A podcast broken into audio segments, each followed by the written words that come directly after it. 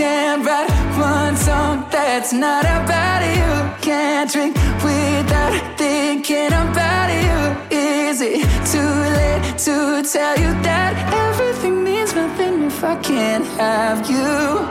I'm in Toronto and I got this view, but I might as well be in a hotel room. Yeah, it doesn't matter cause I'm so consumed, spending all my nights reading texts from you.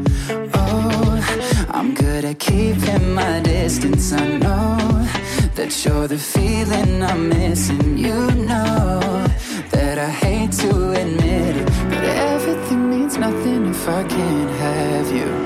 I can't write one song that's not about you. Can't drink without thinking about you. Is it too late to tell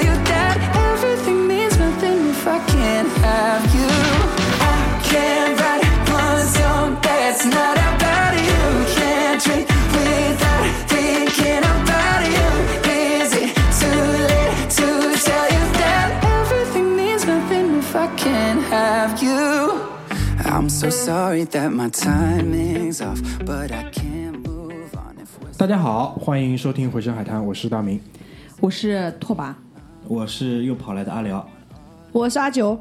哎，今天是我们四个人为大家带来垃圾分类的第二期啊。本来还会有这个葛大爷，但葛大爷临时有事，但一会儿呢他会以另外一种形式来招参灵形，哎，就是 召唤形式。召唤的形式出现，好吧？就是会，他还是会带来一些有用的一些信息。那一会儿的话，会单独给他一段时间，让他来聊一下。那很多人都是听过我们垃圾分类的第一期节目。那垃圾分类的第一期，我们更多是从道从道义上的角度去分析，说为什么要做这件事情。当然，在一会儿葛大爷的十五分钟补充里面，他就为什么要垃圾分类也做了一点小小的补充，一会儿大家可以听一下。那本期更多呢，我们从技术层面、实际操作层面的角度来再来和大家聊六十分钟关于垃圾分类这个事情。那先跟大家介绍一个几个大的背景。那首先第一点就是现场四位都是目前生活在上海地区的，所以说我们从二零一九年的七月一号开始就已经全面的实施强制的垃圾分类，所以我们四个人呢都是积极主动的参与其中的。响应党的号召，对，好啊。所以说呢，在我们今天录这期节目的时候，差不多这个响应号召已经响应了差不多一个月的时间，所以也就是第一个月，我们来做一个简单小小的回顾跟总结，看一看有什么有价值的东西来和广大的听众来做一个分享，好吧？所以首先，我想先请各位来和我们分享一下，就是目前这一个月下来，你们各自实施的一些现状大概是什么样子的，好吧？其实，在座的话应该是虹口区的代表阿九，最早的被要求进行这个强制的垃圾分类，对吧？对我们那个不知道为什么啊，就是我们其实整个录音组里面有两个虹口区的代表，一个是我，一个是居里。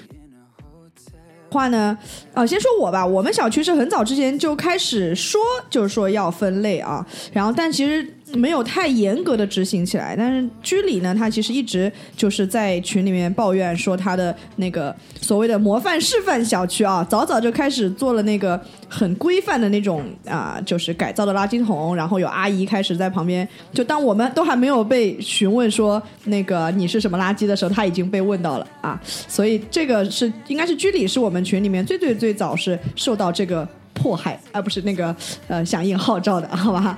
那我呃我们小区呢，其实基本上就是嗯。那这中间还经历了几次这个变故啊，就是刚开始的时候，其实就放了两个垃圾桶，一个是干的，一个是湿的，就干湿分离。然后呢，中间又经经历了一次就是物业的这个改朝换代，换了一个物业。啊，这个是因为垃圾分类换物？不不不不，那是哦另一回事。但原来那个物业其实挺好的，因为就比如说你的那个啊、嗯这个叫什么来着？湿垃圾它其实里面那个大的垃圾桶里面还是会套个垃圾袋的嘛。然后呢，现在换完那个物业之后呢，可能就比较懒了一点，它的那个湿的垃圾桶它不套垃圾袋了。然后里面就特别恶心，我觉得啊，就刚开始的时候我有点倒不下手，就是把那个湿垃圾倒到那个桶里没有垃圾袋的时候倒不下手，但现在慢慢慢慢也也习惯了。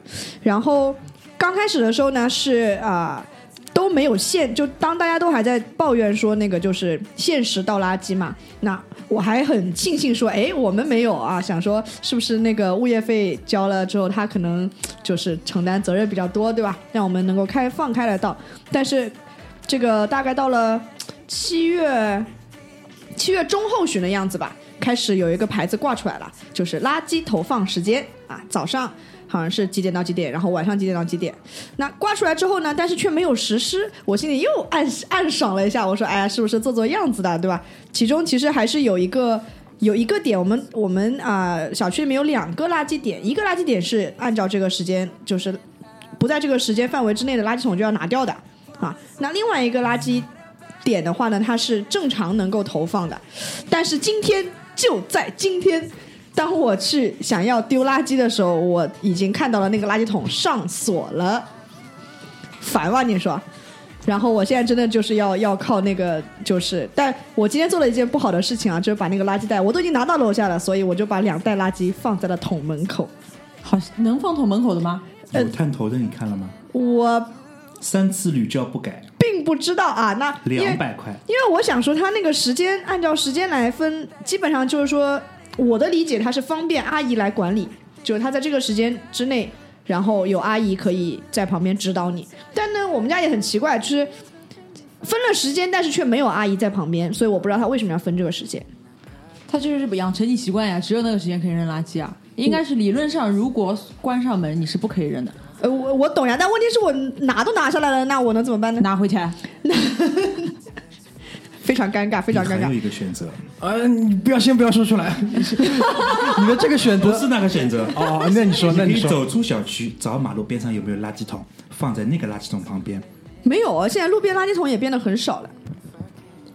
少没有关系，反正都已经被放满了，你就放在旁边就行了。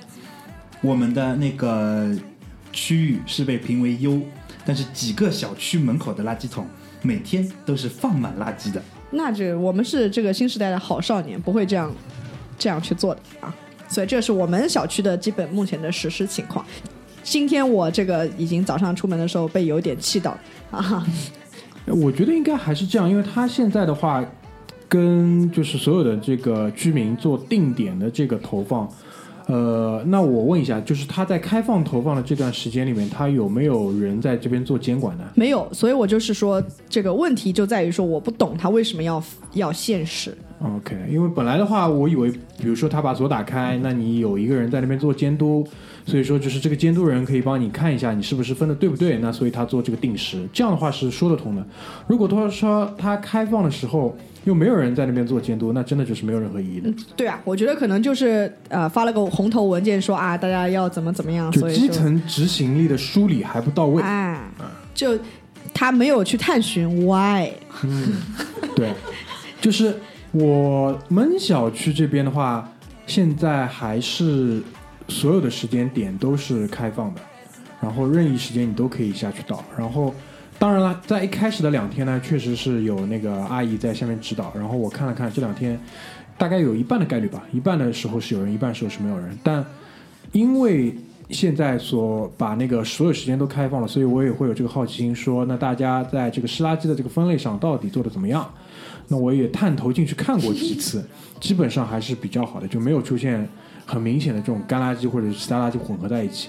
然后阿九前面提到了一个套塑料袋的这个问题，这个我一开始有一样的疑问，但后来就是我知道说，因为现在的话湿垃圾，我不知道你们有没有看到过专门去拉走湿垃圾的这个车，因为它是整桶整桶拉走的，然后它会，我的理解就是整桶整桶再把它倒进某一个储存的容器里面，所以好像套不套也无所谓了。我想了想，就看起来干净一点嘛。啊，明白明白。那其他二位呢？你们现在的实施情况是什么样子的？我们家小区其实好像没有这么复杂，就是我们每个楼层都会有两个垃圾桶，一个干垃圾桶，一个湿垃圾桶。然后，呃，家里面你只要把垃圾分成干垃圾和湿垃圾，然后湿垃圾你也用就是垃圾袋扎起来，然后扔到那个桶里面。他没有说要拆开来扔，然后会有就是专门就是管垃圾的人，就是他们到每个楼层去收，收完之后再去把，比如说湿垃圾、垃圾拆开来放到一起，这样子。但我觉得没有减少垃圾，因为你还要多一个垃圾袋，本来你只要一个垃圾袋，现在你要两个垃圾袋。高档小区的代表啊，呃，我觉得应该这样讲，就是在整个考虑到这么大体量的情况下，这个垃圾袋的消耗应该是可以被忽略的，因为它更多的意义不在就是多用这个垃圾袋这种事情上面。不不不不，我觉得就是事情是这样的，在刚刚开始七月头的时候开始要垃圾分类的时候，我确实上网就是特地买了垃圾袋，就是叫做啊所谓的可降解垃圾袋，绿色的薄薄的那种。然后当当时还没有这么强烈的这个说一定垃圾湿垃圾要破袋。就他，我想说，那我就把所有的湿垃圾放到一个袋子里归在一起，然后一袋丢下去，我觉得也还还行，没造成太大的麻烦。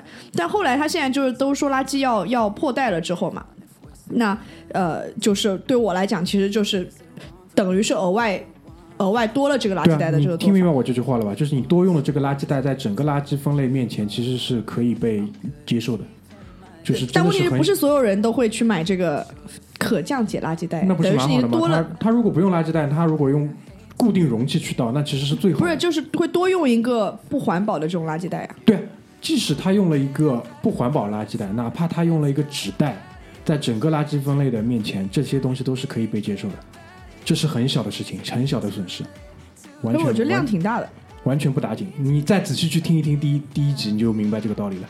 你讲到这点，其实提醒我一个点，居里他说了好几次，他就是直接带了一个乐可乐可乐可，或者是其他的固定容器去倒。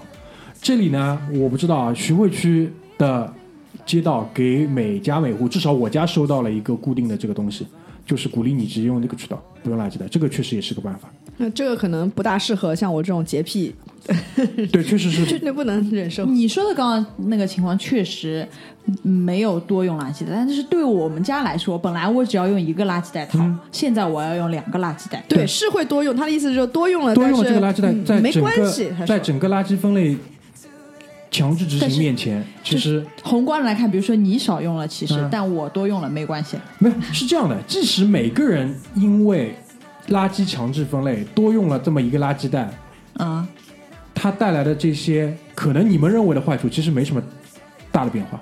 那我不是多用垃圾袋了吗？垃圾的问题，待会儿我可以另外再解释。对啊，嗯，然后嗯首先第一点，阿辽，你你觉得就是你听得明白我的意思啊？就是我知道多用了一个垃圾袋，就是在宏观层面上，这些垃圾袋的损耗，其实对于整个垃圾那个垃圾分类来说，嗯它是有帮助的。嗯，其实就是益处大于它的那个损耗。对，但问题是，首先阿九，你说你买的可降解塑料袋，它是什么材料的？你看过吗？呃，所谓可降解，好吧，淘宝上面因为的淘宝可降解塑料袋是指它可以被降解，但并没有说是多久可以被降解。对，那事实证明，其实我买那个可降解垃圾袋，其实也是不可以丢在那个湿垃圾里面，因为我我曾经认为可以，但后来发现不可以，所以其实我也是白白花了那一份钱。如果你买的是聚乳酸型塑料的塑料袋是可以的，然后塑料袋分类太多了，然后呃，其实可降解塑料袋也是一个智商税。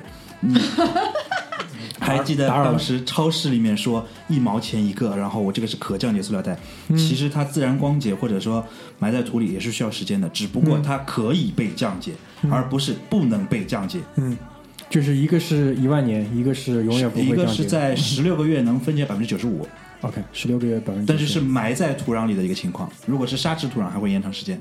嗯，然后我想说的是，你们这些才分了一个月的人，知道我的苦吗？我们从四月份就开始垃圾分类了。哦，你才是真正的这个标兵示范小区，对吧？不是首先第一点，我觉得就是说，在讲破不破袋或者干不干嘛之前，先回到一个源头上的问题，就是你们先要去理解说湿垃圾它后段的这个用途是什么。这个时候你可能就会比较能帮助你现在来做判断，到底是怎么去分。这个其实第一集多少还是提到一点的。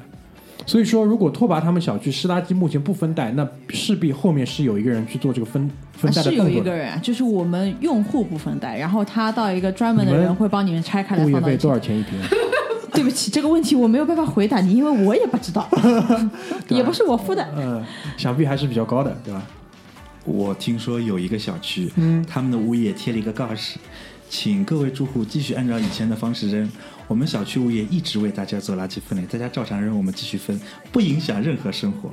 那个小区在静安静安区，啊、那可以理解，可以理解。但这个的话，我觉得怎么说？就长远来看，长远来看，即使他在他的小区里是可以做到这样子，如果说整个城市或者整个国家联动一起来做的话，它其实被动还是会有修改的。因为你现在比如说，如果前提是他需需要频繁的跟整个社会做接触啊，如果他不用出门，那是另外一回事情。比如说现在公司里面，因为现在我们现在还只是在讲家的层面，对吧？你推进到公司层面，我觉得执行是更好的，至少在我我工作的环境里面是这个样子的。我工作的环境很恐怖，对啊，你们那种肯定是这种就是疯了。实验学校，就是我们小时候的实验学校，对吧？先先拿你们去做这个实验的，然后我们小区大概四，我具体不记得是四月还是五月，反正很早就开始做垃圾分类，垃圾桶改造完了，然后做了个水斗，然后装了探头。在七月一号开始之前就已经装好了探头，就朝着扔垃圾的位置。就人脸识别探头吗？呃，这就不知道了。他因为你下个月就是叫大家去录那个每个人脸部了呀。你早就录好了呀。对对对，其实理论上是早就录好了，对吧？然后，然后那个呃，小区门口很早，就是在开始强制分类之前，就已经有阿姨值守。然后有一次，因为我们这个里面有一个垃圾分类的管理员，本身是我们小区车棚的一个看车棚的呃外来人员，身兼数职了老，对现，在也是小区收废品的老板，所以他现在身兼三职、也是小区收快递的代收员。四职。然后我跟他关系比较好，经常收快递不用钱。嗯，然后过去我一直是把那种塑料瓶啊，然后铝罐和纸张直接给他的。就我其实本身是做自己做了垃圾分类，我不会一起扔的。OK，然后是是送给他。嗯，开始分类之后呢，有一次我那个时候正好家里哦四月份，嗯因为我四月份冰箱坏了，我换了一个冰箱，我拿着纸皮箱从那个垃圾桶前面走过，因为你知道冰箱的那个纸袋非常大，我停下来换一换手，那个阿姨就说了：“哎，搿搭垃圾多然后我就跟他说：“阿姨，你哪个眼睛看到我要扔垃圾了？我要拿到后面给老板不行啊。”嗯。然后从那个时候开始，我们我们的小区先说一下，是早上七呃六点呃七点到九点，晚上是六点半到八点半，总共四个小时的开放时间。嗯，这个是这个其实是跟当时上海宣称的这个时间段是吻合的呀。但是我据我了解，我所知道的各个区域的时间有早晚加起来六小时的，有四小时的。最可怕的是早上六点到八点，晚上六点到八点，也就是说正常上班的上班族是没有时间扔的。嗯嗯，然后每个小区的垃圾分类志愿者，他们的补贴也不一样。那肯定啊。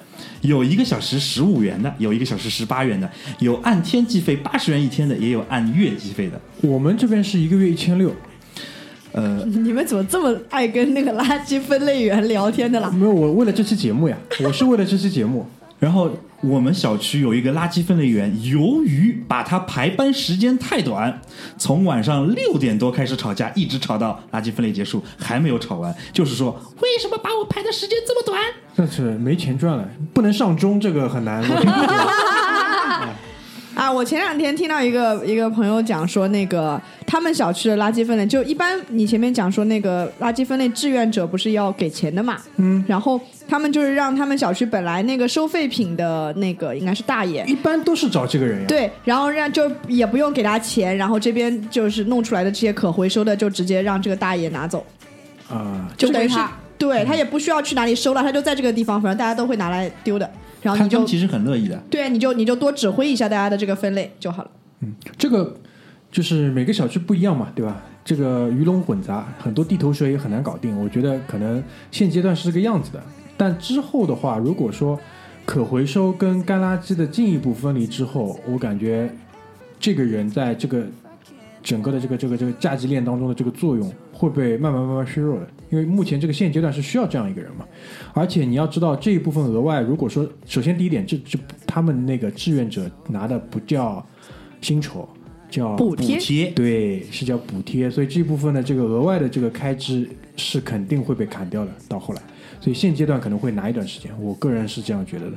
但我不知道啊，就比如说拓跋小他们小区可能就是另外再花其他的钱去聘请一些专业的人来，我们这边其实就顺大便带带带一下这个任务，对吧？然后我更多的就是在公司或者是在其他的环境里面，你们感受到的一些变化是什么样子的？有吗？我们是啊，听说那个就是就是大物大的物业很严嘛，嗯。然后就如果你的呃这个垃圾如果没有很认真的分类的话，物业是不收的，然后甚至来讲就是可能会罚款。所以其实我们自己家的阿姨收出去之后，她其实就我们自己丢的时候，首先分类，嗯然后呢，阿姨在把这一袋垃圾丢去物业之前，她还要再次重新分类。我们差不多。对，要确认一下大家是不是都有认真分类。所以说这个就是还是蛮这个这个风声还是挺紧的啊，这个这段时间。对，关键就是基本上在很快吧，就是从因为我正好七月一号是不在国内嘛，然后正好去休假，我休假回来之后一夜之间，基本上大家的执行都到了一个非常非常高的一个水平上，所以说上半段我们关于各自身边实施的情况呢，就先聊到这边，接下来我们就把葛大爷请出来，让他聊一下关于产业升级方面是不是有一些更新。那因为今天葛大爷的话呢不在我们身边，因为他平时其实也不在我们身边，今天就是至少在现在这个同一时间的这个平行宇宙里面，他没有办法参与这个录音，好吧？所以我们现在用这个卫星连线的方式呢，先截取了一下他的一些想法，因为这一期如果缺少了他，还是比较可惜的吧。因为很多各种各样的原因，居里没法来参加，但是我们毕竟垃圾分类的第二期还是想。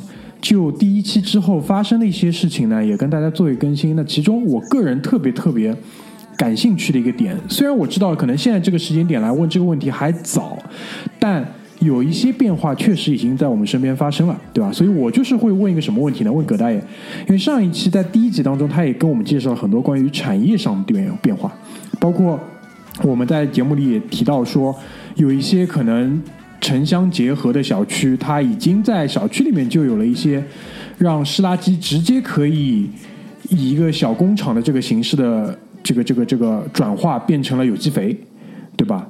对然后，然后，然后可能还在当中加入了一些特殊的这种细菌，让这个味道也没有了，然后直接就可以变成肥料来使用。那就是从葛大爷你的最近这一个月的一个呃观察，包括你的一些信息的收集，就是在产业变化上有没有什么东西是可以跟我们更新一下的吗？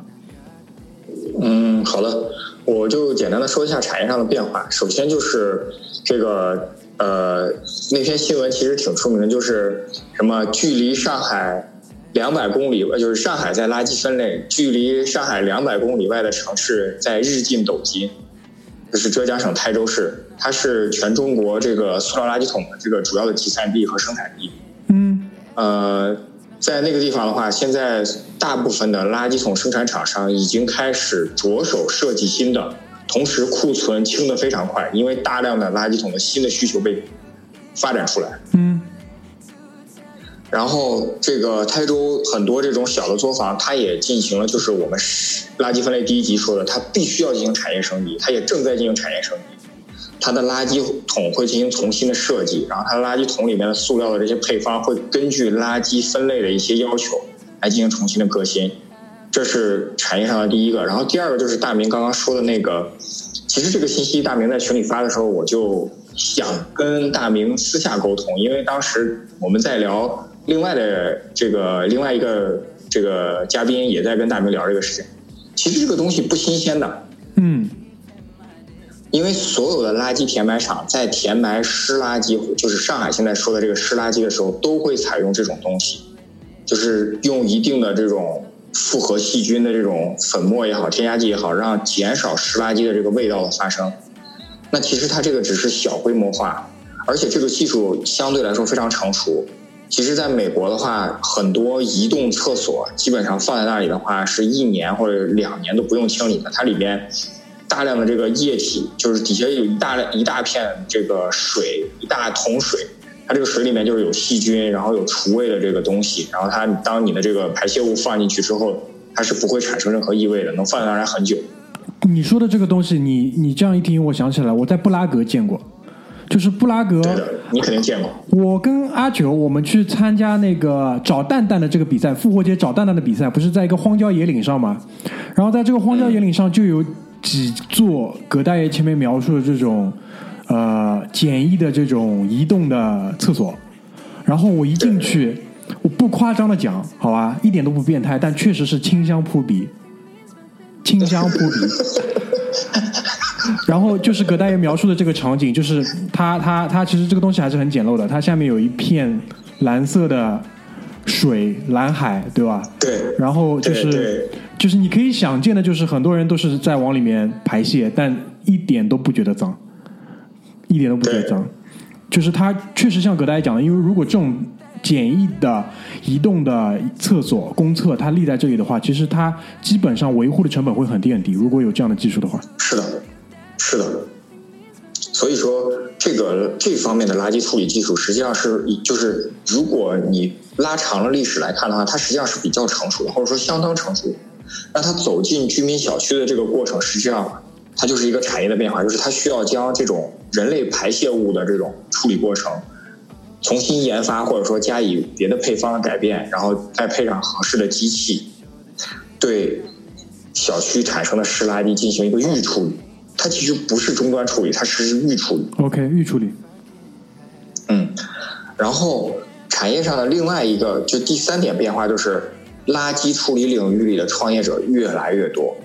嗯这是我最，因为我实际上是一直会看，嗯，IT 橘子和三十六氪的那个，就是所有的这些创业项目上面有一些这种新闻也好，或者说融资的这种需求也好，在 IT 橘子上，其实很明显的就是关于垃圾处理和垃圾分类的这个创业项目，它越来越多。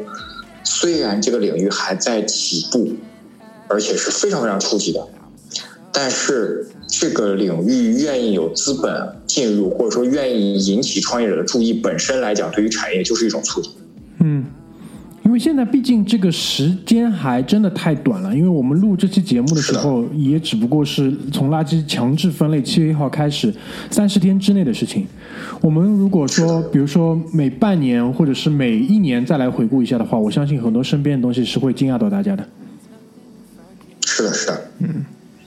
那垃圾分类产业上的另外一个，我觉得认为需要调整的点在于，就是这个也是我一直在群里，不管居哥在不在现场，我跟大明，我跟所有的小组的成员都在说，我说上海市目前为止唯一需要做改变的就是垃圾投放的时间，其实别的这个政策制定也好，执行也好，没有任何瑕疵。嗯你所指的这个垃圾投放时间是指什么？就是它规定不是居民只能在早晚两个时间段投放吗？呃，其实它这两个时间段是可以稍微调整一下。这个我可以跟你分享一下。其实目前的这个投放时间执行力度的要求不高，就是至少在我居住的小区对，包括很多就是我知道的一些周边的小区，他们在前两个礼拜过后之后，基本上现在都是二十四小时之内都可以投放。而且我我觉得。比较好的一点就是，当我跑过去看一看的时候，就是比如说我在投湿垃圾的时候，我往里瞟一眼，我也没有看到其他除了湿垃圾以外垃圾。几次过去都是这个样子。那我觉得就已经就像我们在第一集里讲的，我也说了嘛，定点包括定时的这个投放，在这个事情。这个习惯被培养的很好的时候，肯定是会有一个，就是对于所有人使用体验上的一个升级，它可能不会卡的这么牢，因为这个习惯已经被培养好了。但这次真的来的很快，这一点我觉得是比较比较好的。就是现在的话，比如说我随时随地跑到垃圾房，我都可以去倒拾垃圾。那真的很好，那对对对真的很好。对的，这个可能是就是一个那这一个点，对，那这一点的话，如果我我因为我是收到你的反馈，因为无锡市是到九月一号才开始强制执行。那如果你的这个反馈，上海市政府或者说基层治理是及时的提，就是修改了这个东西的话，那我觉得真的是非常完美，而且执行力上真的是非常。对，因为因为这一段的连线，另外两个嘉宾不在啊，所以说我们说的某一些内容可能会有重复。那既然葛大爷提到了，我也再跟大家分享一下，就是我我我会我会觉得说，现在的话就是干垃圾里面就是可回收跟不可回收的进一步分分离，我觉得可能是下一个，就是从我自身来讲会去对于自己来讲强制执行的，因为我们小区的的我们小区的这个垃圾站啊，它干垃圾跟可回收垃圾是分开的。那对于我来讲，我觉得在从我家从我家出去的这个垃圾，其实就可以做这一步的分类了。这个其实就本来呢，我是比如说一袋垃圾全部拎出去干垃圾，然后我会在干垃圾里面把瓶瓶罐罐挑出来放到可回收里面。那如果接下来比如说整个垃圾桶也升级了，我可能会换一个新的整合的一站一体的垃圾桶，那我就可以进一步的把家里的可回收垃圾，包括有害垃圾，再做一个更细的一个分类。这个其实都是很容易的事情，就是是的，这个过程会随着这个制度的延伸，包括执行的力度的时间，还执行的力度的加强，以及随着大家习惯的养成之后，它的这个过程会不断的前置，不断的前置，不断的前置，直到达到我们在第一期说的那个理想状况，就是所有的人在消费的时候就已经产生了垃圾分类的这个念头啊，这是非常非常牛逼。是，其实这一点在我身边就比较明显嘛。比如说现在身边的同事都不太愿意在外卖里点有汤的东西，他就觉得要把汤倒掉就特别麻烦。其实这已经逐步在影响了，对。但是还是提醒大家，就是每天该喝的水还是要喝进去，对吧？不喝汤你可以多喝点水，是的，好吧？是的。其他方面呢，葛大爷还有什么想要跟大家分享的吗？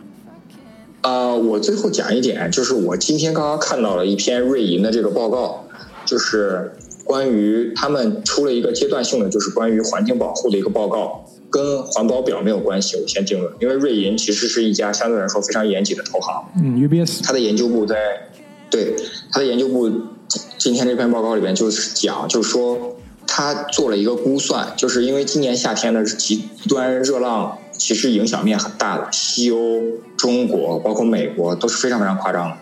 他说，如果我们保持现在这个二氧化碳的排放量的话，很有可能在二零二一年到二零三零年这之间，我们会将地球的温度抬升两度。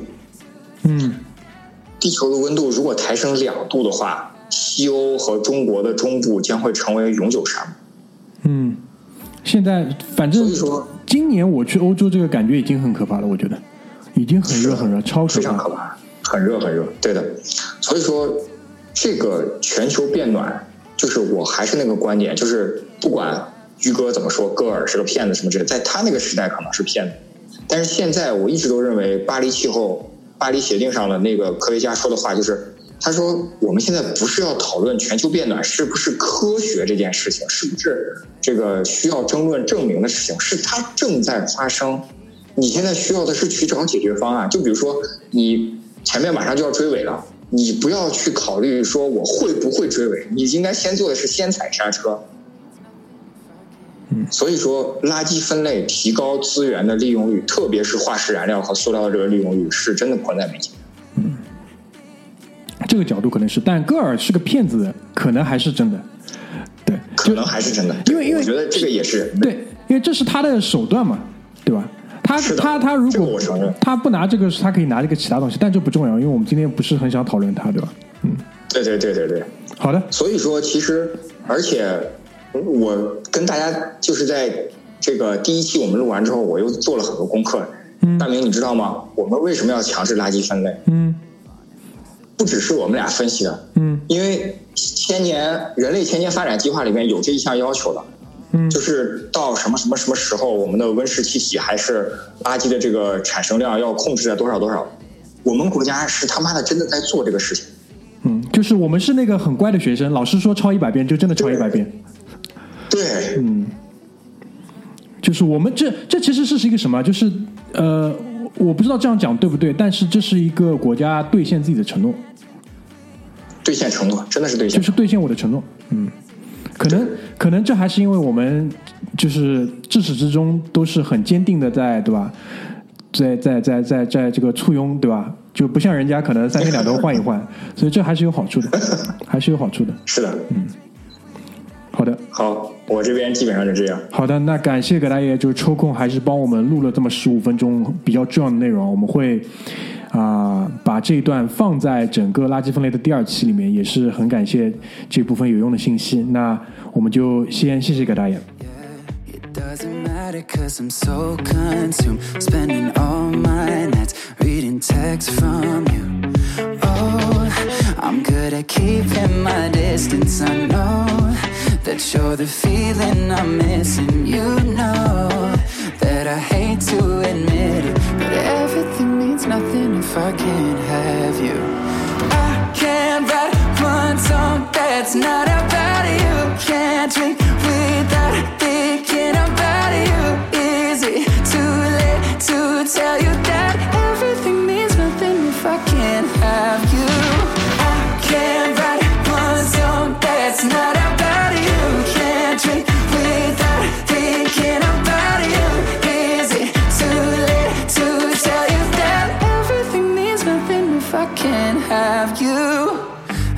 so sorry that my timing's off, but I can't move on if we're still gonna talk.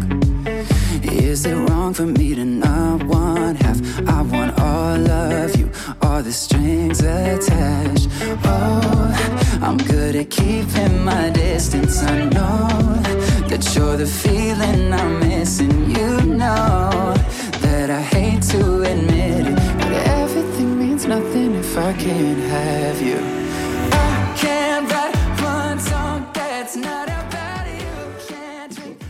那下半场回来之后呢，我们想还是先从就是上海这边身边的我们一些观感，因为前面讲了很多都是真真实实发生在我们个人自己身边的，对吧？家庭、工作的环境里面，但整个社会舆论，我觉得也是一个非常好的一个，对吧？欣欣向荣，积极配合，对？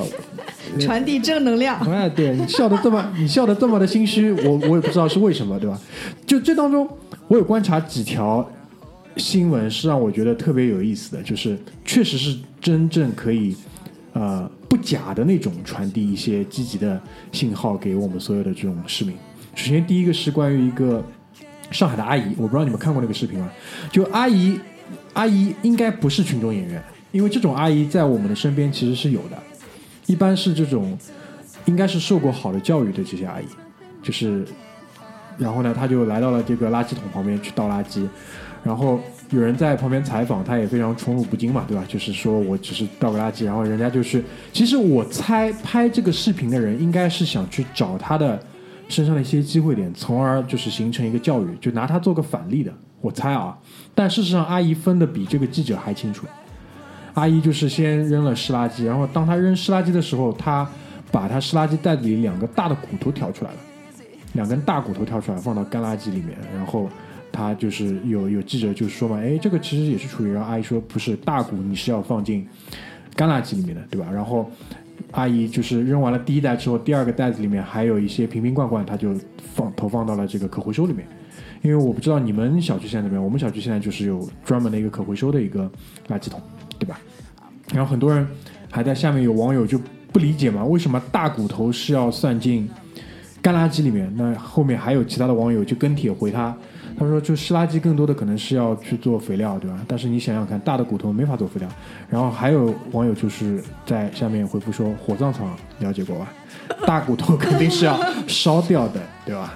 所以这是我觉得第一个比较有意思的。还有一个有意思的新闻就是，上海有那种呃环城也不是环城，就环城内旅游景点的大巴，上海一日游，啊，类似这种意识形态。然后上面其实会有个导游，然后有有有人就拍下了这个视频，就是这个导游在这个双层大巴的这个露露天的第二层，就是和所有的外地来沪的游客来科普上海这边垃圾分类的一些方法。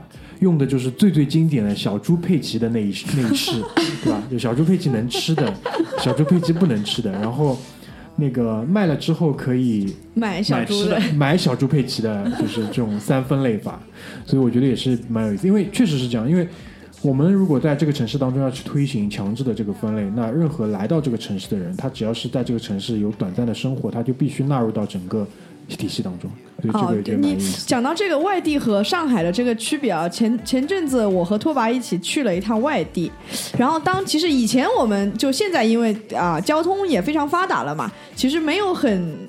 明显的感觉说我去了外地或者怎么样的，但那天我们从那个车上下来的时候，忽然有一种感觉，就是啊，我们不需要垃圾分类了。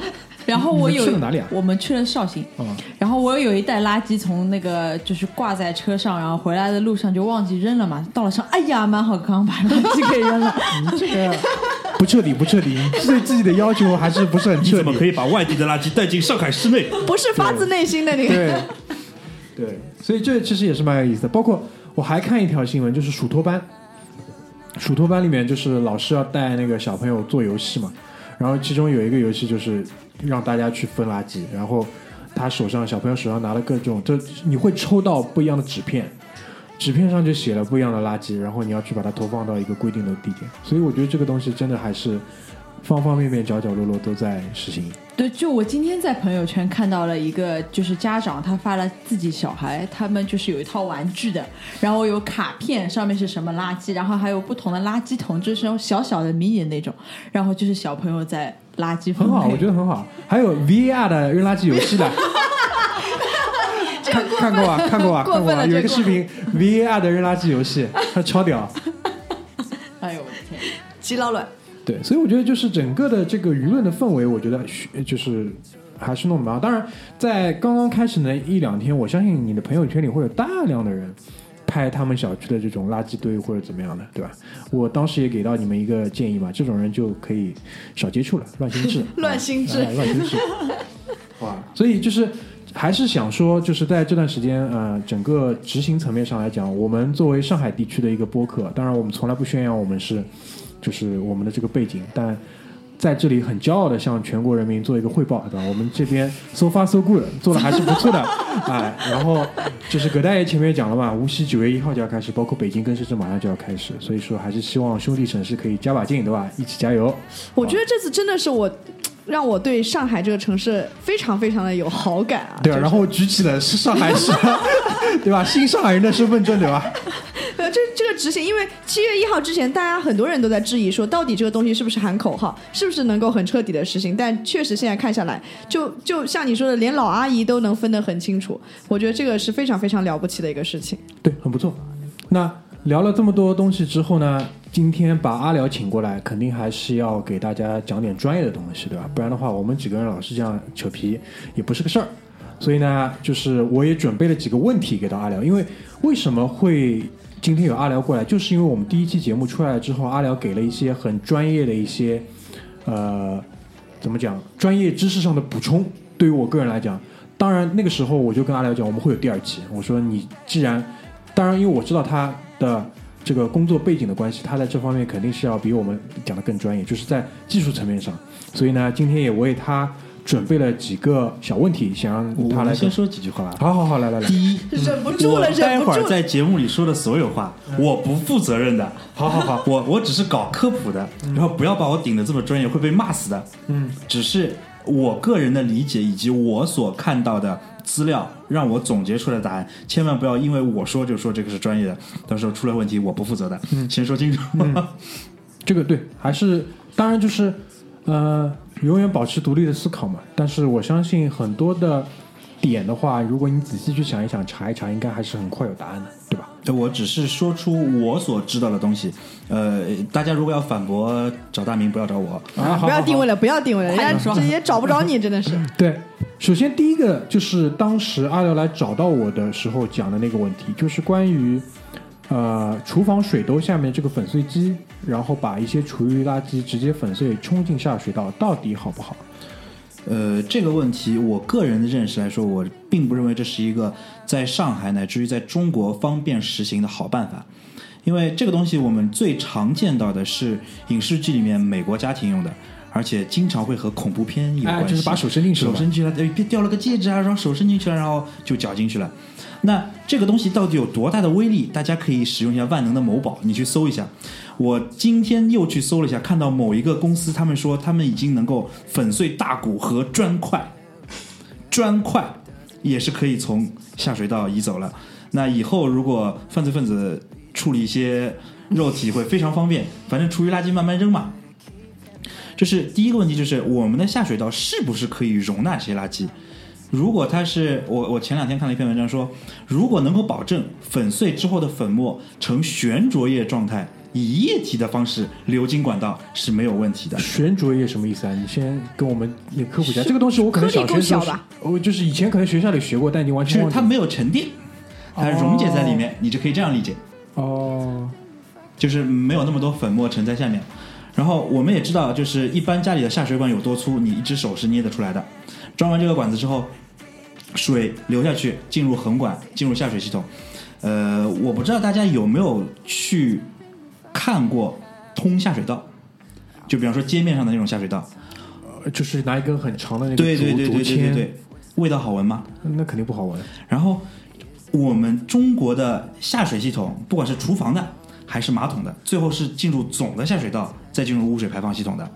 这个管道到底有多粗，就不同的区域不一样。啊但是为什么会臭？是因为有东西在里面发酵了，啊，它会产生什么东西呢？沼气。沼气呃，我相信大家在过年的时候经常会看到小朋友把一个鞭炮或是放进了 滑炮阴沟桶，滑然后炮砰的一声，连盖子带人都炸飞了。对，还有把小朋友头炸掉的，好了，这个这个有点过分了。你想象一下，你是一个爱家庭的好丈夫，呃，妻子和孩子呢在房间里，你想我就不抽烟了，我到厨房去抽烟。于是你打开了厨房的抽油烟机。这个时候呢，因为你家里经常使用那种粉碎机，有很多的垃圾在你的管道里面。由于今天比较热啊，它产生了一部分沼气堆积在你家里，可是你没有体验出来。沼气什么呢？是甲醛啊，不是那个甲烷。然后当你点完一支烟的时候，你们家厨房的吊顶就炸掉了。呃厨房就没了呀，对吧？这是这是一种可能性，但嗯，发生的概率不大。然后我们要想另外一个问题，本身我们中式厨房对于以食用油的用量就非常的大，然后我们又习惯了把油倒进了下水道，对的，然后洗不掉的时候怎么办呢？放点热水，放点洗洁精，表面活性剂，它进入管道之后呢，冷却，然后会成为什么呢？变成了油垢，它会积在管子上。然后你的管子呢，有的有那个骨头的碎屑、砖块、击鼓的碎末。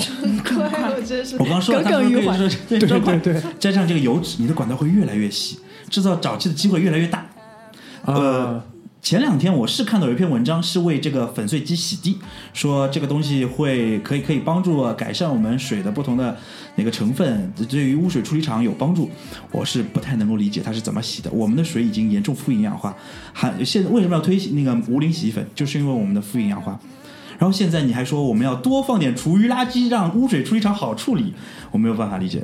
然后，呃，本身在今年五月份、六月份、七月份连续好几次，上海市的相关部门也发出一些通知和告示，希望不要大家使用管道末端的这种垃圾粉碎机。嗯，然后根据我在某乎上的了解。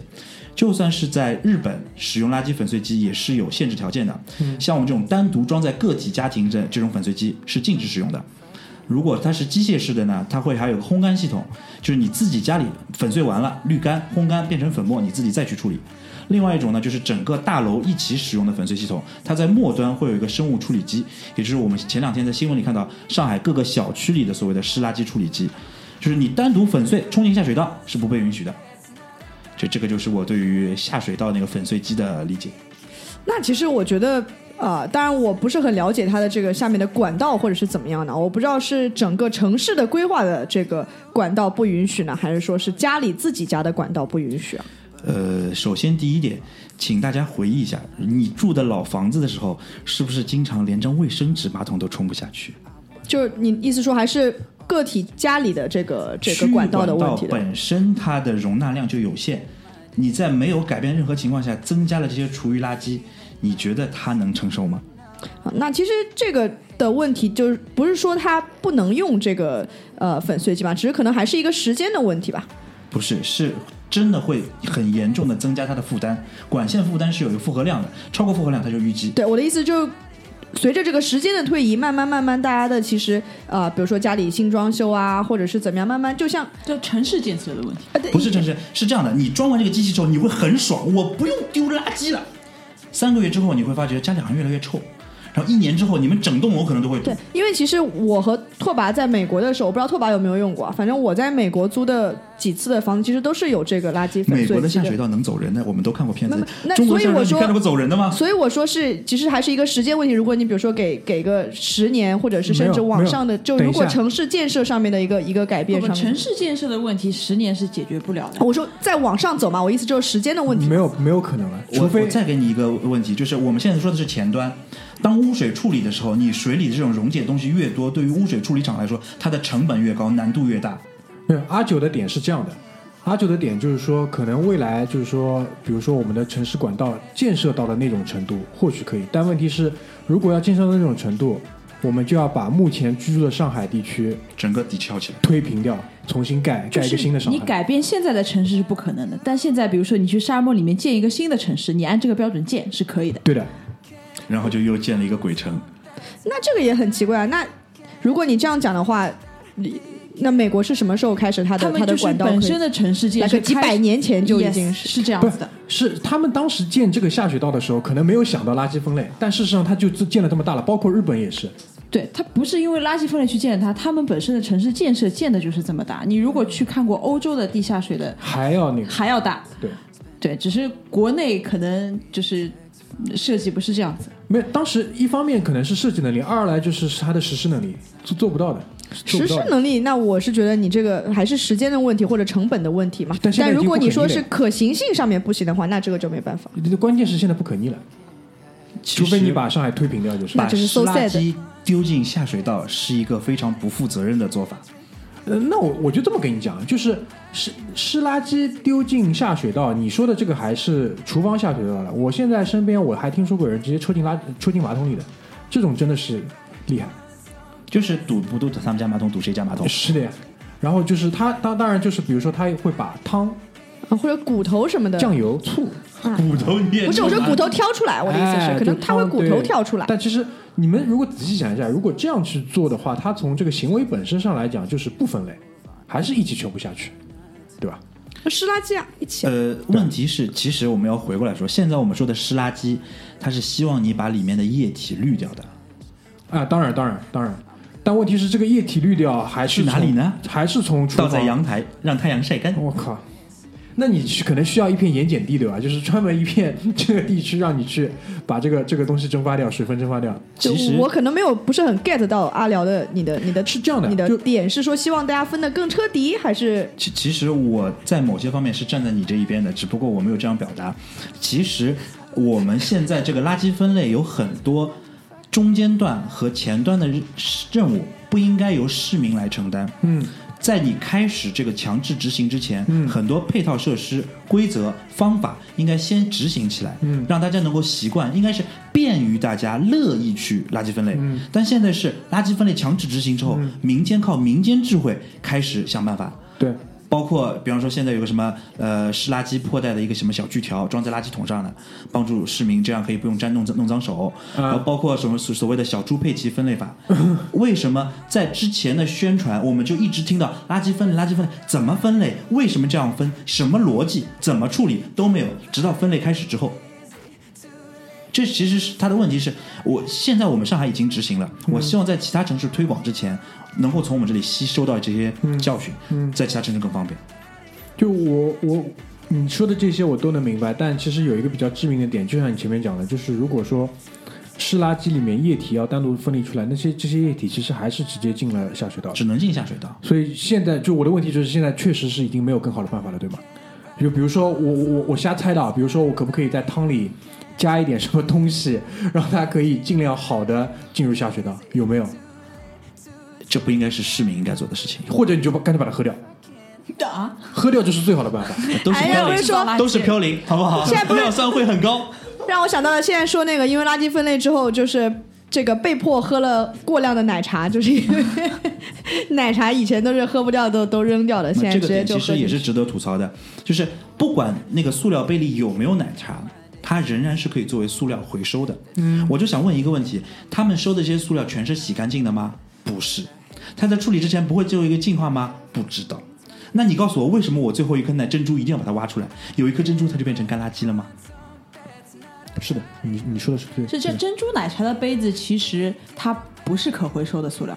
呃，关于塑料可不可以回收，你真要回收都可以。那它现在我们扔在的是不可回收的那个干垃圾里面，是，因为你没冲干。净，真正要回收的是你要冲干净，或者这个瓶子里面本身是水的，你才放到回收。如果你想要真的做到垃圾塑料的塑料垃圾的完全回收，你必须在生产的时候标清楚我是什么塑料，因为不同的塑料，包括 PP 也好，比如说我们保特瓶它是 PET 的，嗯，然后包括我们平时吃盒饭用的，特别是盒马生鲜这种，它是 PP 的，它是聚丙烯的，然后还有那个 PS 的、PLA 的、呃 PVC 的、呃 LDPE 和 HDPE 的，什么呃高密度聚丙乙烯、高高密度呃不是高密度什么呃高密度聚乙烯、低密度聚乙烯，然后一堆这种化化学名词，它们每一种不同的塑料的熔点以及玻璃态那个温度都不一样。你全都放在一起，它是没有办法回收的。就说真正在处理的时候，它们还是需要再次分类。嗯，然后有一个问题就是在包装的时候，有很多包装材料你都不知道它是什么材料，于是你只能扔进干垃圾。它能不能回收？能回收。我们做得到吗？做不到。很多小区连纸张、玻璃瓶、铝罐、塑料都扔在一个可回收的箱子里面。嗯，这个其实你谈什么垃圾分类，还是有一个人在做。嗯，就其实就是还是前端没有做好。嗯你有什么建议吗？就是关于这点。那我们我们不讲政策层面上，只是讲从市民的层面上有什么建议吧。如果没有的话，我们就我觉得就不不需要再聊下去了。我觉得其实就是在可回收这一类的时候，嗯像我我现在碰到很多小区，就包括是有那种所谓的就是收废品的工作人员在的地方，嗯他们会自己按照不同的类型区隔开。首先第一点，这些收废品的人搞得清楚你前面所说的这些区别吧。他们搞不清楚，但是他们会最大的程度上的把不同的材料放到一起。所以他们其实多少还是会接受这方面，比如说易拉罐，他们就分开放了，跟塑料的肯定就分开放了。对，OK，然后还有一个问题就是我们说的那个，就是不同塑料分类。呃，我们小区有一个阿姨，她的就是志愿者，她的分类方式就是黑色的垃圾、塑料垃圾是不可回收的，但我是聚丙烯的，就是其实是非常容易回收，而且是干净的。她她帮我扔掉了。然后我有一个那个就是那种塑料盒子，其实是呃不清楚什么材料的，上面沾了油，他从干垃圾里把它拿出来放到了可回收。就是这一个监督人员本身其实素质还没有到，这是一个很难控制的地方。嗯，就是其实是希望有更多的东西去教育他们，让他们知道什么东西来分。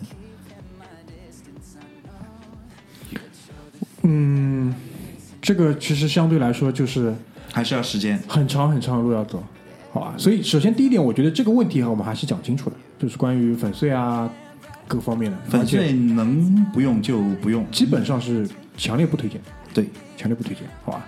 然后第二个问题就是前面也简单提到了嘛，就是关于这个小区里面湿垃圾的处理机，对，这个可不可以简单说一下？呃，湿垃圾处理机是这样的，前两天新闻开始说，市中心几个小区开始有一个独立的湿垃圾处理机，把湿垃圾倒进这个机器之后呢，它里面有各种微生物，对它进行发酵分解，二十四小时之后呢，就变成了可以使用的那个可堆肥材料，然后产生二氧化碳和水。在新闻采访里面呢，那个小区的负责人说这个东西很好，没有噪音啊，也没有气味。但是我想了半天，没有气味这件事情我是不太能够理解。嗯，因为不管你是哪种发酵，呃，多多少少除了产二氧化碳之外，还是会产生一些风味物质。嗯，呃，就是实际上的中国的硫化物，，对，你想这个设备它本身不是一个密封装置，也就是说嗯它应该采用的是呃耗氧菌和间性厌氧菌。嗯。那这些东西，比方说，呃，我们发酵啤酒，它其实是间性厌间性厌氧菌，就是它可以在有氧环境下生活，但是它当它们无氧的时候，它就开始会分解糖呀之类的，产生酒精。那他说它产生二氧化碳和水，这是正常的，嗯。但它一定会产生其他的味道，怎么办呢？呃，在淘宝上，又是某宝上，我看到了一些家用的湿垃圾处理机，嗯它也是号称使用先进的微生物进行二十四小时分解，一个机器是两公斤的，嗯。然后它最后有个它的除臭和除菌靠的是什么呢？光触媒。嗯。那光触媒其实就是呃那个现在常见的是那个氧化钛、二氧化钛，嗯，然后用紫外线照射之后，对那个产生那个氢氧基，嗯。把有机物和细菌进行杀灭，嗯，但是它的效率是非常低的。就是说它两公斤这个机器，估计一个月之后可以弄出点肥。不，两公斤的机器，它可能的确能够二十四小时消化掉一部分垃圾，嗯但一定会臭，啊至少会酸。嗯所以请大家不要交这个智商税，或者你可以做好交智商税的准备，买回来试试看。我看了一下，标价基本上是两千以上。但它产出的产物是什么呢？它产出产物号称是可以用来堆肥的材料，拌在土里面可以种花。我就是不知道大家要种多少花，是不是每天两公斤，是不是前面我刚刚说的某个犯罪分子把那个一部分的人体粉碎了之后，还有一部分放到湿垃圾处理机做成肥料，在阳台上种花？我看到其实现在最屌的一个就是他们建议，就是说如果你真的不想去扔垃圾的话，你就是家里空一个房间出来，搞一个密封的大盒子养蟑螂。哎，不不不，我想到了一个很魔幻的事情，就我很小很小的时候看到过一个节目，就是讲呃就是国外啊，就是家里有三个大大的垃圾桶，里面是土和蚯蚓，然后他们家的吃吃的厨余全部都扔到那个桶里，然后他的蚯蚓就会去帮他分解。嗯啊，这个这个是我很小很小的时候就看到的一个节目。嗯，对，呃，讲到蚯蚓这个啊，其实啊、相信很多不同区的这个居民们都可能收到了来自各自区域的这个居委会的倡议书啊。那虹口区发了一个就是类似于做成书签一样的倡议书，上面有一个，其中有很多就常常见的问题嘛，有有其中有一点让我觉得非常印象深刻，他就问说，那个呃小区里面宠物的粪便应该怎么处理？然后他说虹口区的建议是什么？对，虹口区建议他拉了一个，我估计可能是居里他们那边附近这个 Cool City 啊，Cool City 区域的这个这个呃有一个示范小区，它是呃有一个叫做蚯蚓堆肥的这样的一个区域，就是你把那个宠物的粪便统一放在这个蚯蚓堆肥的这个地方，它叫什么蚯蚓塔还是什么玩意儿？然后就是它就有蚯蚓在里面钻来钻去就堆肥不怕 不怕他妈出来怪兽的？啊，然后堆完肥之后呢，它因为就应该就是设置在那种啊、小区的花坛里面的那应该还是高档小区了。呃，对，就我 Cool City，你懂的，对 吧？Cool City 的高档小区吧，可能是。然后就那堆完肥之后呢，也不需要就是分给居民啊或者怎么样，它就就是为自己的那个花坛就是供肥，所以我觉得这个这个倒是也是合理的。蚯蚓这个东西它的分解能力是很强的。蚯蚓分解能力强还是蟑螂分解能力强？那蚯蚓会被养成蛇啊？你们是说我在分解，你们不要高抬了蚯蚓。不会不会的，就是蚯蚓是这样，它是吃进去然后排出粪便来，它的粪便直接就可以用了。嗯，首先，如果真的把整个小区的狗屎都堆在一个地方，嗯，那个地方味道会很重。第二，在被分解之前，他们会先长霉。就是那那可能要去 Cool City 那个实地考察一下那。取决于你里面有多少蚯蚓，蚯蚓蚯蚓的这个，第三，那一片土地已经不能再种植任何植物了，蚯蚓会被活活烧死，因为粪便的那个酸碱性以及那就其实狗尿是非常骚的，如果你直接把狗尿浇在植物上，那盆植物就马上死给你看。它们的屎也是一样的，请不要随便使用动物粪便做堆肥。那可能那个欢迎你去 Cool City 令令指导一下，好吧？反正就是那蟑螂呢？蟑螂到底吃得掉吗？蟑螂有吃的东西的时候，一定会先吃吃的东西，然后它不会乐意于帮你分解这些东西。OK 最后能够把它粉末化或者说分解掉的，一定是微生物。OK，就但是就是会那我我可以这样理解吧？就是有很多蟑螂的环境里面，微生物一定很强大。也不一定，微生物它有自己的生长环境，就是那种像土壤质一样东西能够包裹我们的湿垃圾，那才能够干活，不然的话它也没有地方去附着。嗯，所以说你蟑螂再多，你不给它一点泥，给它一点土，给它这种蓬松的覆盖的东西，它也分解不了。好了，行了，知道了，反正就绝望。没有关系，还有一个拯救你的办法，买一个大的冰箱。啊，好了好了，我知道你终于要把这个绝招放出来，好吧？你现在就讲一下，就是特别，我觉得 前面你这个点说出来之后，我觉得对于我还是有启发的。你可以跟大家仔细讲一下。首先第一点，呃，大明家这个冰箱真的非常大。我看到我今天一进屋，我说哇，这个冰箱好真漂亮。为什么？就是当我们有一些湿垃圾，尤其像夏天，我们吃了一个西瓜，这个西瓜皮晚上又关门了，不能扔的话怎么办呢？请你把它放到冰箱里去啊。嗯，然后比方说你今天我又吃了小龙虾，龙虾壳会臭怎么办呢？装到袋子里，放到冰箱里去啊。你是你是放到速冻里对不对？对，最好是那种是负十八度快速制冷那种。等到哪一天你有空一起扔湿垃圾的时候，打开那一栏，把所有的湿垃圾、冰冻的湿垃圾放到一起，一次性拎出去，又不臭又不滴水，太棒了。我感觉阿辽可能是个很好的连环杀人凶手的一个潜在。没有，是这样的，就是一个优秀的连环杀人凶手必须具备他这些知识。我感觉有点可怕，反正哎我是不赞成的啊。就是这个场景听起来很完美啊，嗯但是我觉得如果是这样的话，首先就是你肯定会堆到你的冰箱满了，你才会想起来去扔它，不而不会因为你。不扔的原因是因为，比如说时间不合适，对吗？那你每一天的时间都不合适，你哪一天有空呢？你没有一天有空，所以你最终会扔它的时候，一定是你这个冰箱实在塞不下去了，你去扔了。夏天的时候但至少也没味道。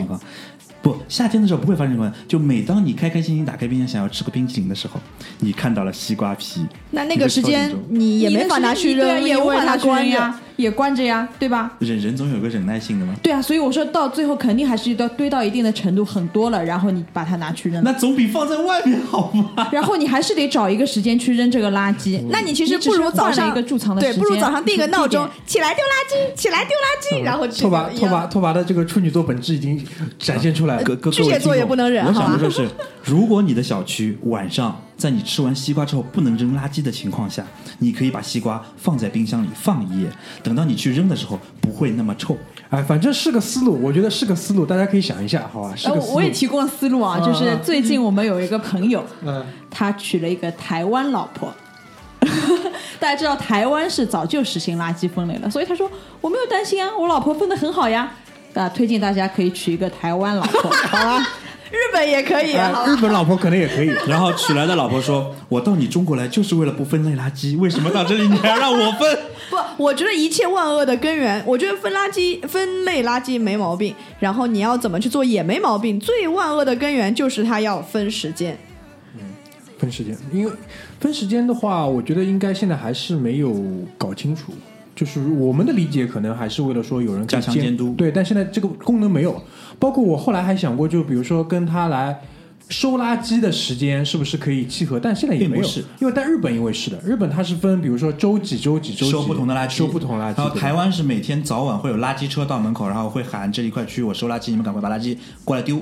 嗯那我只能假设，可能我们将来也是这样子，所以他先这样子，只是后一步的路他还没有做好，呃那就不得而知了。对吧？太为这个什么泯灭人性。我们其实其实还有一点就是关于电子垃圾，啊啊啊，因为我们现在这个分类它只到了有害垃圾这一层。对对。对那如果你真的有一个充电宝，你往有害垃圾扔的话，其实是很大的浪费。嗯，而且你不可能叫一个家庭主妇说，我要把这个充电宝外面的塑料壳掰下来放到可回收，然后那个金属接口这块掰下来放到可回收金属类，再把锂电池放到那个有毒有害。而且锂电池万一你挑破了，直接就爆炸。啊，这个这个我们是见识过的，对吧？所以电子垃圾这一块儿，尽管现在有很多什么爱回收啊等等的这种 A P P 在收垃圾，嗯但是有一些垃圾他们是不会收的，嗯，他们也不会来上门处理，嗯，这是一个现在漏洞。我觉得一步一步来吧，对一步步来对吧？就就像很多人就是非常纠结，就是什么大股小股怎么分？我我说你至少先先做好干湿分离，然后你再一步一步细分，好吧？不要一一步子迈步子迈的太大，容易扯着蛋，好对吧？，那讲到扯着蛋就是深圳嘛，对吧？因为我我我是因为是有一个听众发给我的，说有一排那个垃圾桶就是细分到非常细，然后他说我们为什么不做这个？然后我我我就跟他讲嘛，你今天再回去再想一想，你回去再先想一想再。想一想，其实你可以问他，呃，有些地方连乱扔垃圾都还没有避免，你怎么让他垃圾分类？当然，当然，我觉得我非常赞成的一点就是，很多人他现在开始思考这个问题，这是最重要的。就是当我们去想要把这件事情做好的时候，就肯定会做得好。当然，现在的话，呃，对吧？拓跋最近也新买了一个垃圾桶，就是我现在在淘宝上搜了一下，主流的基本上是两个路数。第一个路数呢，就是直接把日本家庭用的这种垃圾桶的这个套路直接复制过来。一般呢就是分两层，下面一层呢是一个斜着四十五度开的一个拉拉拉，怎么叫拉拉把式？扇形扇哎，形，扇形的一个抽屉式的，然后是放一些可回收的东西，因为相对来说瓶瓶罐罐比较干净嘛，包括纸头的。然后上面呢就是两个翻盖式的干湿垃圾，分别可以套一个垃圾袋这个模式。因为我最近的话，我家里现目前是两个垃圾桶，有一些可回收，我可能就单独独立就是放在外面，下去的时候顺手带下去。但是我也考虑说，希望有一个方便点、三步一体集成的这样一个垃圾桶。对我买了，我买了一个，它是这样的啊，有分两种，大的话就是上面有两格，像刚刚大明说的，那个下边是一格那个放可回收的，然后还有一种比较稍微小一点、窄一点的，会比较不占空间，因为它只是高度上面，你本来放垃圾桶的地方本来是低的嘛，对吧？它只是高度增加了，你那个地方还是那个地方，然后它就是分两格，然后下边是放湿垃圾，下边那个抽出来放湿垃圾，上边你可以把它，你可以只套一个塑料袋，你也可以套两个塑料袋，变成两格，对，可以自己分，对，是这样子的。所以就我就买了那个小的，就是本来我放垃圾桶地方放了这个这个东西，所以其实还是挺好用的。蛮好的，这也蛮好的。我是觉得有点占地方。还好吧，但是就是我觉得，那因为我们前面也在讨论这个话题，就是阿九现在是一个人产生的垃圾量，因为我现在要对抗的是两个人加一条狗产生的这个垃圾量，所以这个还是但不管怎么样，你每一天总归，特别是湿垃圾，你总归每天扔吧。对啊，这个如果不是每天扔多次的话，这个跟买一个这样的垃圾桶，我觉得是不矛盾。我只是不想说，当我去移动这个东西的时候，我比如说我要拖个地，我要移开三个垃圾桶。现在的话，它下面有滑轮，我只要移一个就可以了。啊我并没有往家里就是多添置垃圾桶啊，基本上我的房子还不是自己的，对吧？就没有，就是那个湿垃圾，我基本上就直接拿一个垃圾袋，就是所有的都倒到垃圾袋里面就好了。然后你就可能放在门边，你出去的时候就可能就带走了，然后就不会再说多，因为你的嗯，就家里放垃圾桶的原因，是因为你这个垃圾是有一个堆砌的过程，就以前啊。对吧？你可能会比如说一两天你丢一次垃圾，我倒不是这么考虑，我主要考虑要放着好看。打扰了打扰了，一时语塞。打扰了哈！因为我我们前面跟阿廖在讨论嘛，就其实就是阿廖会认为说是啊、这个就是因为有了垃圾分类，所以它的这个垃圾可能没有办法及时的处理掉啊，或者怎么样，说不能忍。但其实没有垃圾分类之前也是一样的呀，你可能比如说今天晚上吃完的东西，你可能也是明天才扔的呀，怎么就因为垃圾分类就不能忍了呢？至少原来我可以半夜去把垃圾扔掉，现在我半夜去扔掉的话呢，会有个探头拍到我，然后跟我说要罚款两百元。啊，那所以这个始作始作俑者还是那个分，就是我们如果假设垃圾分类就丢弃的就丢的那个时间没有一个时间限制的话，那是不是一切都解决了呢？如果阴谋论来讲，是不是有可能是这些这个垃圾桶的制造商，然后 如果你要说阴谋论的话，我还有另外一个阴谋论。来来来阴一下阴一下 呃，比较负能量，这个是个人主观臆断啊。按照 阿辽摸出了一张纸，按照上海市生活垃圾管理条例，这是在二零一九年一月三十一日上海市第十五届人民代表大会第二次会议通过的啊。它的第五条第三段写了。市发展改革部门负责制定促进生活垃圾源头减量、资源化利用以及无害化处理的政策，协调生产者责任延伸制度的落实，研究完善生活垃圾处理收费制度。第七条第二段，本市按照谁生产谁付费的原则，逐步建立计量收费、分类计价的生活垃圾处理收费制度，具体办法由市人民政府另行制定。怎么了？以后丢垃圾收费啦？现在我们丢垃圾其实也收费，是包含在物业费里面。以后会不会加费，会不会单独列项，不知道。但是至少上水和下水分开，我们已经经历过了。阶梯电价我们也经历过了，峰值和那个低谷收费电价也经历过了。开听证会的时候邀请你去了吗？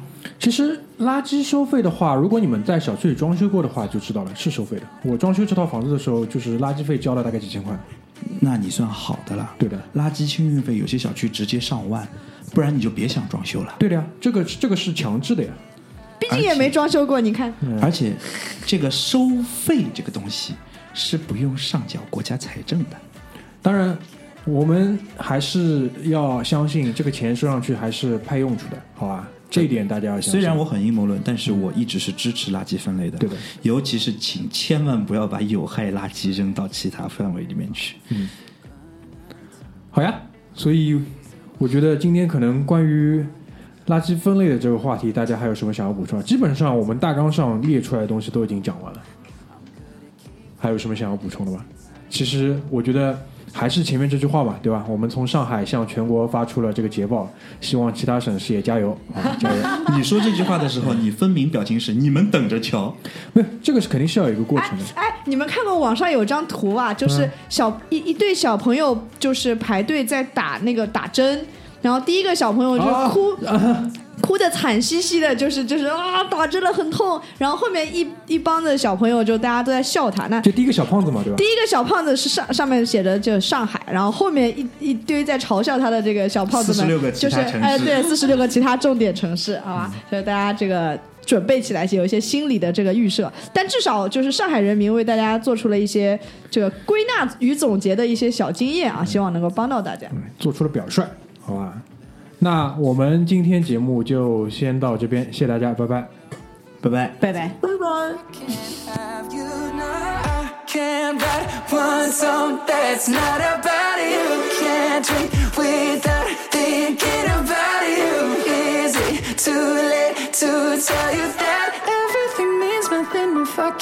have you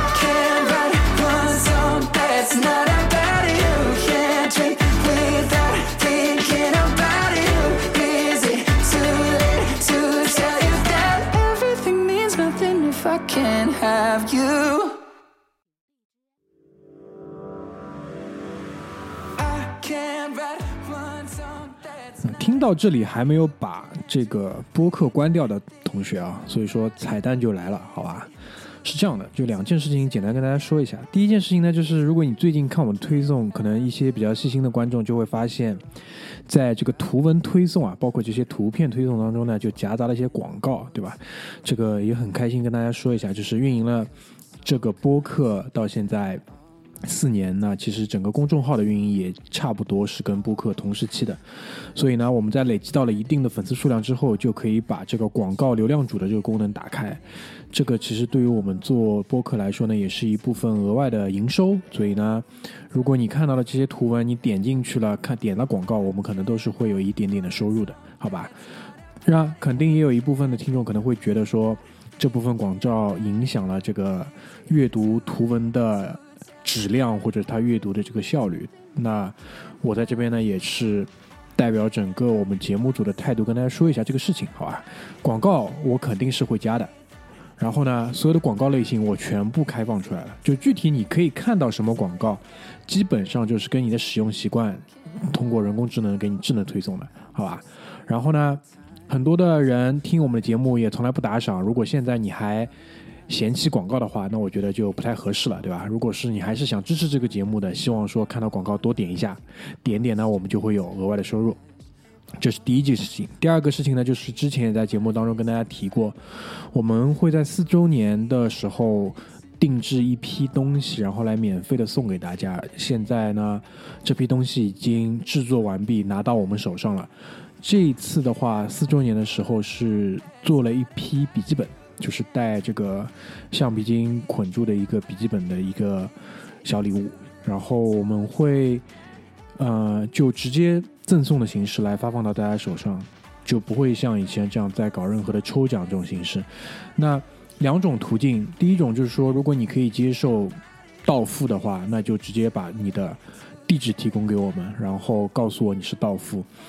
第二种形式呢，就是如果说你到付不是特别方便，那你可以先打赏一笔你预估的邮费，邮费就是你随便你比如说以上海的人民广场随便你输个地址，然后到你那边的一个距离，预估一个邮费，你把这笔钱打赏给我，然后把你的地址写下，然后我也会给你发过去，然后数量肯定是有限的，所以说先到先得，好吧？如果说你打赏了钱，但是已经排不到你发这个本子，那我会把钱退给你，好吧？所以以这样的形式来开始，具体的开始时间呢，我们会通过公众号来告诉大家。今天只是先在播客的最后给大家一个小小的提示，拜拜。